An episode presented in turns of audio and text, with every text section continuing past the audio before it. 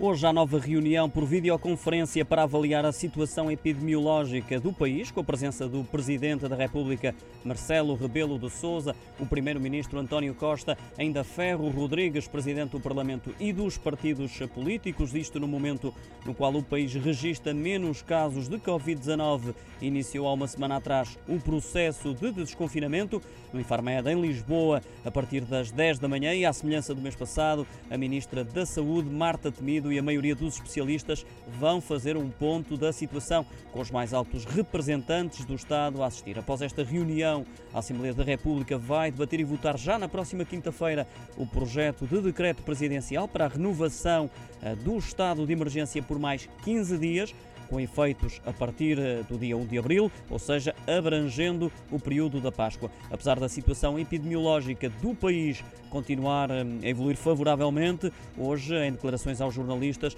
o Presidente da República, Marcelo Rebelo de Sousa, considerou muito provável que o quadro legal do estado de emergência se prolongue até maio, enquanto houver atividades encerradas.